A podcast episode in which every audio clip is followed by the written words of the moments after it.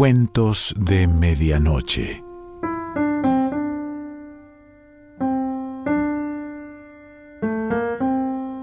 El cuento de hoy se titula El Montículo de Arena y pertenece a John Kiefover.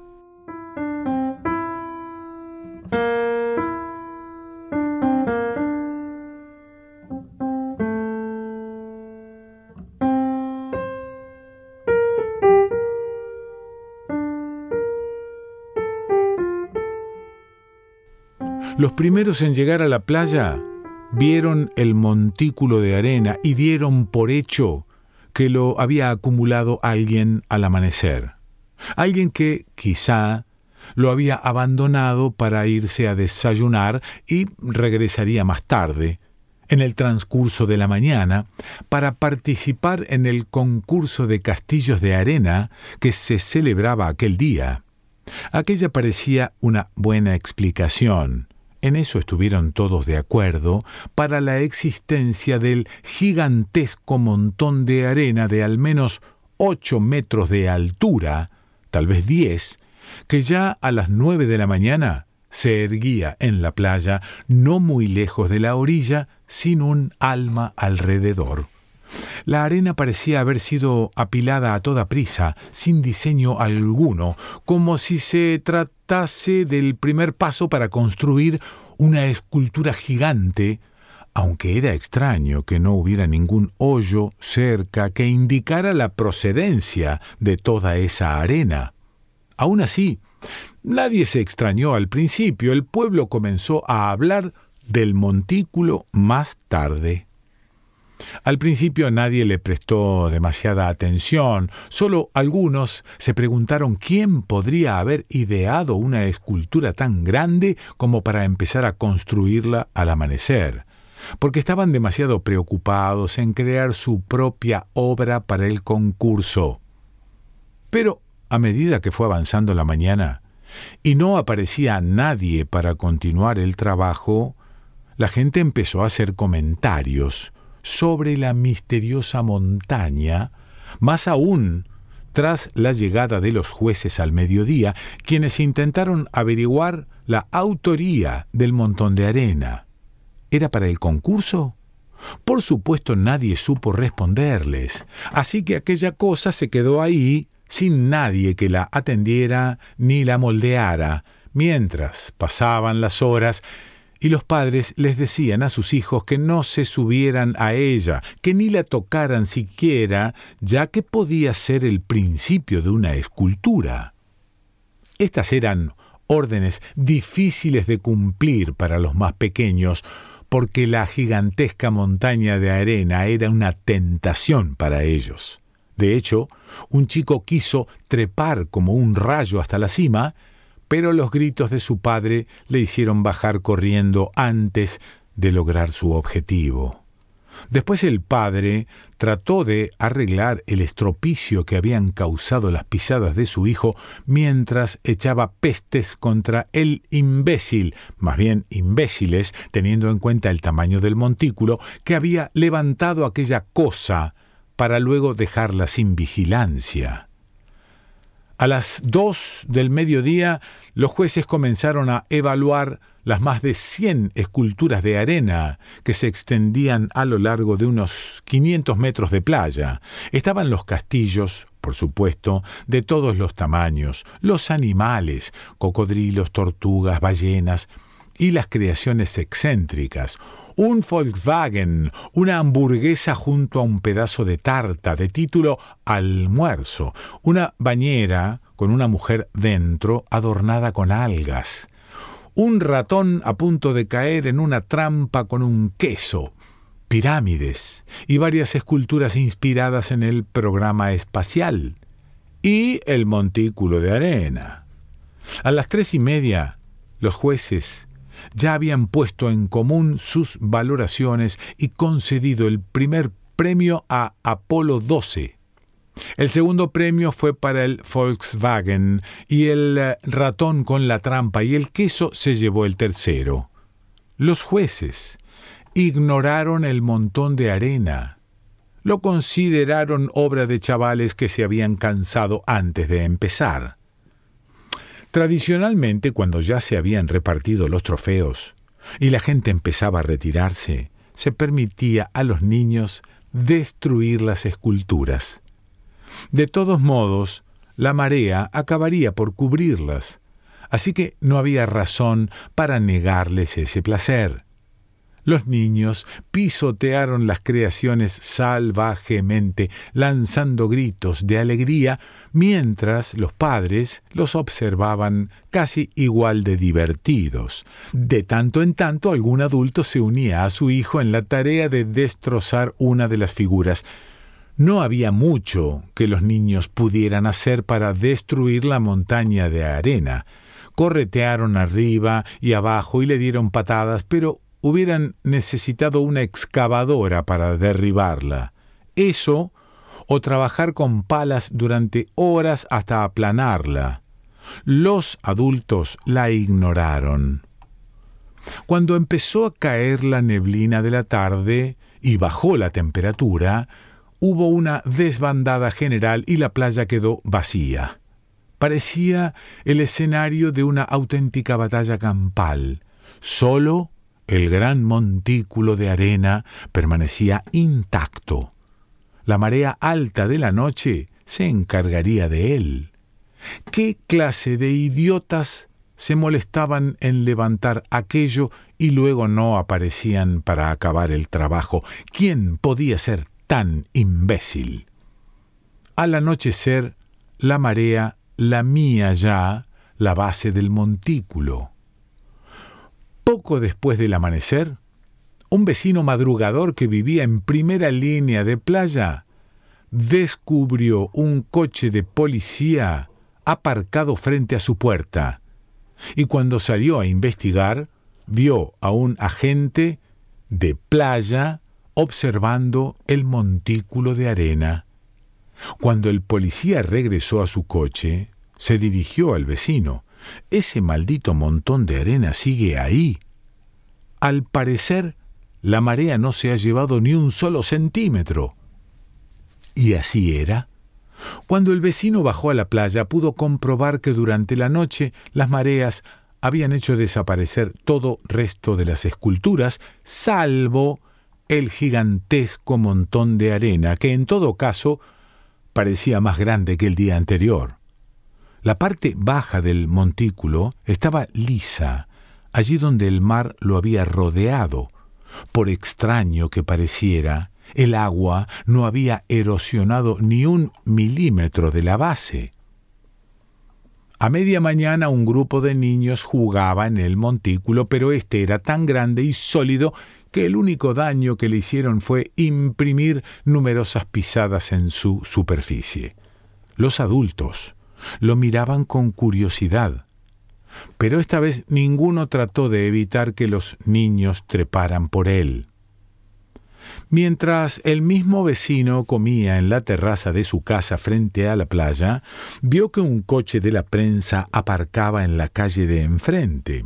Un fotógrafo se dirigió a la playa y tomó varias imágenes del montículo y en el periódico local de aquella tarde apareció una fotografía de la misteriosa montaña de arena que desafía al mar. El artículo que acompañaba la foto estaba escrito con evidente ironía.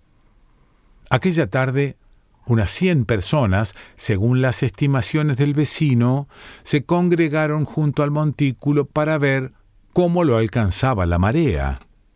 Los niños jugaban sobre él, esta vez acompañados por algunos muchachos más grandes. Un hombre, sin embargo, le gritó a su hijo para que bajara de allí. ¿Por qué? quiso saber el chico. No me discutas. Baja ahora mismo. Y a medida que la marea fue rodeándola, todos los padres hicieron bajar a sus hijos de la montaña de arena sobre la que solo quedaron los chicos mayores, aquellos cuyos padres no estaban allí. Gritaron y rieron mientras la marea subía y cubría el montículo paulatinamente hasta que uno de ellos, algo más joven, se quedó callado saltó del montículo y echó a correr hacia la zona seca de la playa. Después los demás chicos lo siguieron uno tras otro hasta que la montaña de arena, llena de pisadas, quedó aislada en medio del agua que fue subiendo poco a poco, centímetro a centímetro, a medida que oscurecía. Algunos curiosos se habían acercado con linternas, pero conforme se alejaban del montículo, sus luces perdían potencia.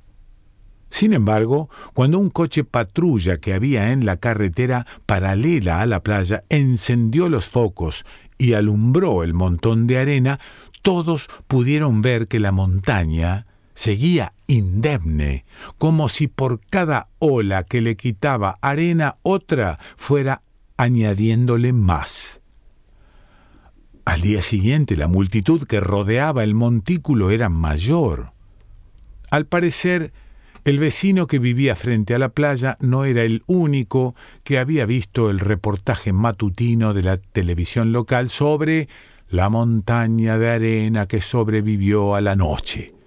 Las imágenes demostraban que, sin duda, aquella mañana la montaña seguía siendo tan grande como el día anterior. Y aquella tarde apareció otro artículo con foto en el periódico local, esta vez en primera plana el tono del texto seguía siendo jocoso, y un oceanógrafo decía que la montaña aguantaba en pie debido al peso de la propia arena y al interés de la prensa. Más adelante citaban a un geólogo. La arena del mar puede tomar diferentes formas, sobre todo con la ayuda de algunos graciosillos locales con palas y mucho tiempo libre. Al anochecer, la multitud era más numerosa que la tarde anterior, aunque muchos de los padres mantuvieron a sus hijos alejados del montículo. Se habló de excavar la montaña para aplanarla o al menos para ver qué demonios había en su interior, pero nadie hablaba en serio. Era demasiado esfuerzo para nada, era una estupidez. El agua se encargaría de ella. A medida que la marea fue rodeando el montículo, las conversaciones se apagaron, resultó evidente que, una vez más, la montaña iba a resistir a la pleamar nocturna. Los mirones, incluidos aquellos apostados en la carretera al borde de la playa, se quedaron en silencio. Los focos del coche patrulla iluminaron la montaña mientras el nivel del agua subía como si ésta fuera un monumento.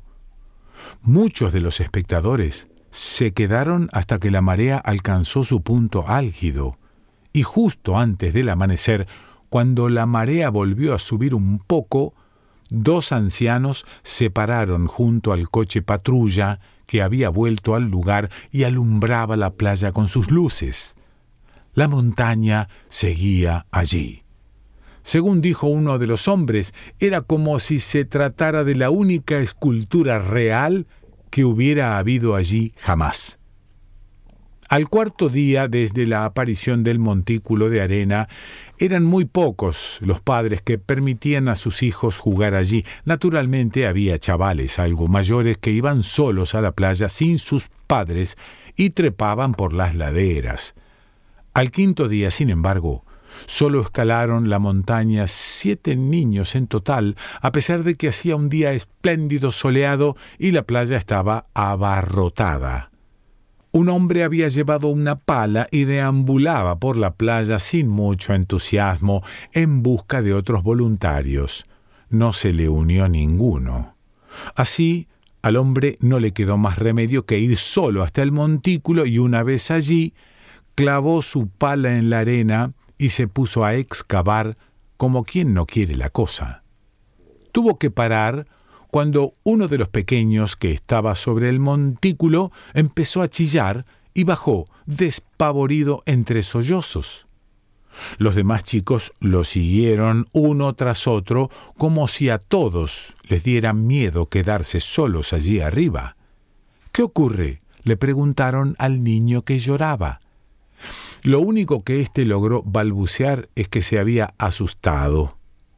El hombre de la pala regresó a donde estaba su familia y se sentó de espaldas al montón de arena. Al séptimo día, un sábado, un grupo de hombres acampó junto al montículo a primera hora de la tarde. Llegaron en tres coches cargados de cajas de cerveza y con una pala cada uno. Enseguida se congregó una multitud a su alrededor. Todos querían saber si iban a aplanar la montaña y si no instarles a hacerlo. Joder, claro que lo vamos a hacer, dijo un hombre que por lo visto hacía las veces de jefe. Era un tipo de unos treinta años, un bocazas, corpulento y velludo. En cuanto nos tomemos unas cuantas birras. La multitud esperó impaciente mientras los hombres se gastaban bromas entre ellos y degustaban sus cervezas tirados en la arena de cara al montículo ante los gritos de ¿A qué estáis esperando? ¡Vamos! y menuda panda de vagos, los hombres se echaron a reír y el jefe exclamó No hay prisa, tíos, ese montón de arena no va a ir a ningún lado, y si hay algo adentro, tampoco va a moverse. Después, cuando vio que media docena de hombres que no pertenecían a su grupo se habían marchado para volver provistos de sus propias palas, se levantó y dijo Bueno, fuera de ahí, es nuestro. No obstante, enseguida comprendió que los seis hombres de las palas no tenían ninguna gana de ponerse a excavar, así que volvió a sentarse y abrió otra lata de cerveza. Los demás lo imitaron. Cada vez que uno de ellos terminaba una lata, la colocaba cuidadosamente en un montón que parecía una tosca miniatura de la montaña de arena. Ninguno de los hombres ofreció cerveza a nadie que no fuera de su grupo. A última hora de la tarde, cuando ya se habían bebido casi todas las cervezas y la marea comenzaba a lamer el montículo, el jefe se levantó y con gesto teatral, mirando primero a su alrededor para comprobar que estaba siendo observado, derribó el montón de latas de un puntapié. Muy bien, gritó, vayamos a por ese montículo de mierda. Y entre vítores, aunque la mayoría de los espectadores permanecieron en silencio, los hombres hundieron sus palas en la montaña de arena excavaban con furia, arrojando la arena tan lejos como podían. Eran unos doce y se situaron a diferentes alturas. Guiados por su jefe, cantaban mientras trabajaban. Montaña, montaña, te vamos a excavar. Montaña, montaña, te vamos a machacar. Montaña, montaña, alcanzaremos tu corazón. Montaña. Los mirones se acercaron al montículo todo lo posible hasta que las paladas de arena caían a sus pies. Mientras tanto, a sus espaldas, la gente, al ver semejante ofensiva contra la montaña, se arremolinaba y acudía en tropel desde todos los puntos de la playa y la carretera. Los coches se paraban y sus ocupantes salían a mirar. Te vamos a machacar. Los espectadores se habían unido al cántico. Alcanzaremos tu corazón. Al cabo de unos minutos algunos de los vecinos provistos de palas preguntaron a los bebedores de cerveza si podían ayudar y una vez obtenido el visto bueno subieron a la montaña y se pusieron a trabajar. Te vamos a excavar. Aquellos que no tenían palas también subieron y quitaron arena con las manos sin dejar de cantar. Luego treparon las mujeres, los adolescentes y los niños. Te vamos a machacar. Finalmente el montículo quedó cubierto por una multitud que cantaba, excavaba furiosa y hundía las manos en la arena sin reírse, cada vez más apretujada a medida que los bebedores de cerveza horadaban las laderas y la parte superior de la montaña se iba aplanando. Alcanzaremos tu corazón.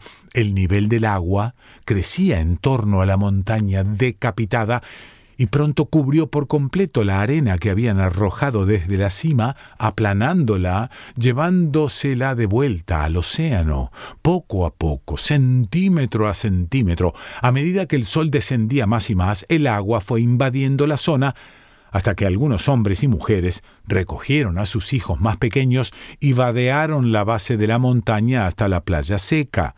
Una mujer se tropezó y su hijo gritó de terror cuando, golpeado por una pala que arrastraba arena, cayó al agua. Un policía los sacó rápidamente de allí. Su coche patrulla estaba listo para iluminar la escena en caso de que se hiciera de noche antes de que la montaña hubiera sido destruida. Las luces ya estaban encendidas y apuntaban hacia el montículo. La montaña se fue reduciendo gradualmente hasta que únicamente siguieron excavando los primeros hombres. Lo hacían despacio, jadeantes, sin cantar apenas, aunque los espectadores seguían cantando a todo pulmón, casi con ira. Luego, cuando el océano comenzó a bañar lo que quedaba del montículo, los trabajadores abandonaron la pequeña pendiente y atravesaron el agua hasta que solo quedó allí su jefe, Sudaba, resollaba y su canto se había reducido a un eh, excavar, machacar, corazón. Salió del agua en el momento en que el océano, al fin, cubrió la montaña. Decepcionado, farfullaba. ¡Hay que joderse! No había nada bajo el montón de arena. Por costumbre, el vecino que vivía frente a la playa se levantó al amanecer. Cuando se asomó a la ventana del salón y miró la playa, no supo si sentir desilusión o alivio al ver que la montaña había desaparecido. Un poco de ambas, quizás, aunque ganaba el alivio. Desde aquella distancia no pudo ver cómo comenzaba a formarse una nueva montaña, no muy lejos de la que había sido destruida. Sin embargo, ya avanzado el día, tanto él como los demás pudieron verla, a medida que la pleamar de la mañana amontonaba más y más arena, y también vieron una segunda montaña más pequeña cerca de la primera. Las dos crecían a una velocidad similar. A las nueve de la mañana del día siguiente, ambas eran más grandes que el antiguo montículo de arena. John Keyfather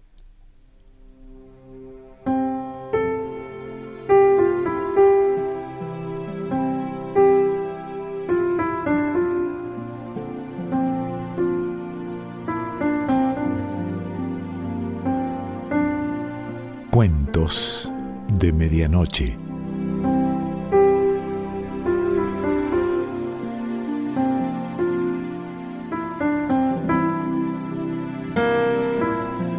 Selección Pancho Mondino. Idea y lectura Quique Pessoa.